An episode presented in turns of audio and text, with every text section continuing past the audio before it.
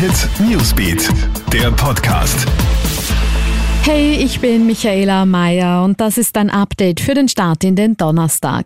Wird Tirol bald abgeschottet vom Rest Österreichs und dem Ausland? Aufregung herrscht derzeit um die Aussage der Virologin Dorothee von La von der MedUni Innsbruck. Laut ihr gehöre das Land Tirol angesichts neuer Corona-Mutationen für einen Monat isoliert.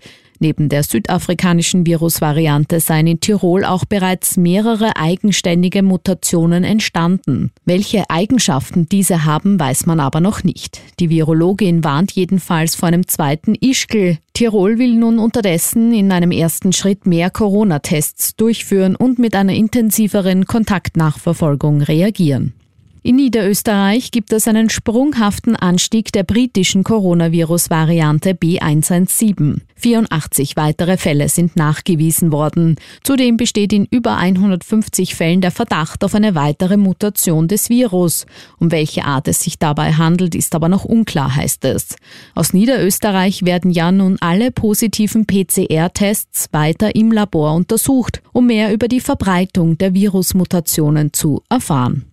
Und die Corona-Testpflicht für Pendler kommt nun fix. Pendler müssen sich künftig registrieren und einmal pro Woche einen Corona-Test machen. Das geht aus der neuen Einreiseverordnung hervor. Für die anderen Einreisenden bleibt im Wesentlichen alles gleich, außer dass sie einen negativen Test benötigen, wenn sie ins Land kommen. Interessant, das Freitesten bleibt nun doch. Die zehntägige Quarantäne kann doch weiter nach fünf Tagen durch Freitesten durchbrochen werden. Alle News und Updates gibt's für dich wie immer im Kronehit Newsbeat und online auf kronehit.at. Kronehit Newsbeat, der Podcast.